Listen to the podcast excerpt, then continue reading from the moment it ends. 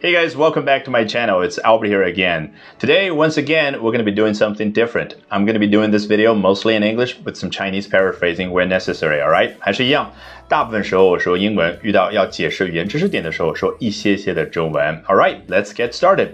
So, congratulations to the three Chinese taikonauts, the three Chinese heroes who just landed safely here on Earth.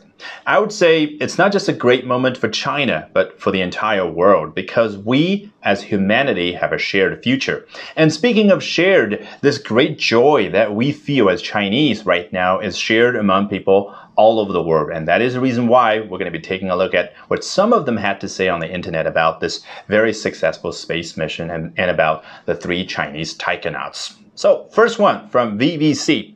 Congratulations and kudos to these brave men on their safe return and to China's CMSA scientists and staff on this incredible feat. Kudos here is a loan word from Greek, but don't get it wrong, it's not used on formal occasions. Kudos 是一个希腊语的词汇啊，借用到英文当中，但是千万不要觉得希腊，我的天呐，那肯定用在非常正式的场合。实际上口语当中，if you would like to congratulate someone, you can say kudos to this person. CMSA here stands for China Manned Space Agency or 中国载人航天工程办公室 or 中国载人航天. The last word feat means great achievement. This, of course, is an incredible feat. And you can also refer to, let's say, China's high-speed railway network as a great, an incredible engineering feat. Next one from Jane L. Meanwhile, the super rich club members are sending private toys up for fun trips with no scientific value.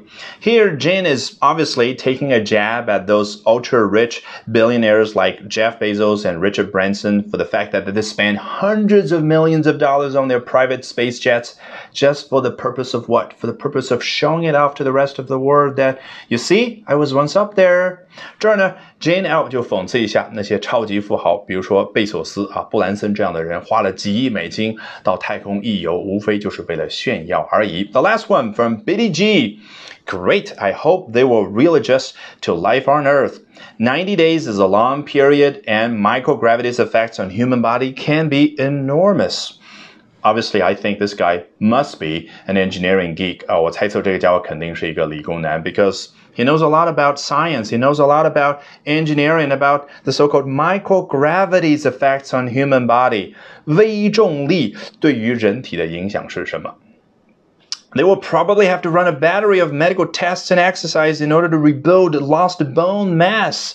这个 battery 可能你一下子的反应是电池，但你想一想，难道几百年前电池刚发明的时候是现在这个样子吗？这么的短小精悍，当年可是非常复杂的好多个组成部分一起组成的一个东西。那么实际上，在有电池这个发明之前，a battery of 这个概念在英文当中就已经有了，表达的是一系列的、一排的，比如说 a battery of artillery guns。一排大炮。那么有了这个发明之后，你觉得科学家是不是就要研究？哎，这个应该叫它什么名字呢？不如直接叫 battery 吧，因为毕竟是一系列的东西。好，这儿啊，他的意思就是宇航员接下来要去做一系列的体检，以及要锻炼身体，这样呢才能够把失去的骨质给挣回来，给锻炼回来。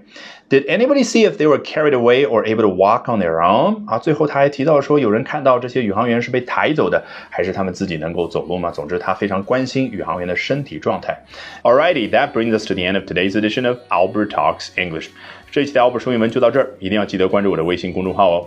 Albert 英语研习社，因为接下来周二、周三、周四三晚八点钟，我将通过免费公开直播课的形式，从三个方向和你分享我高效的英语学习方法。咱们周二晚上八点钟不见不散。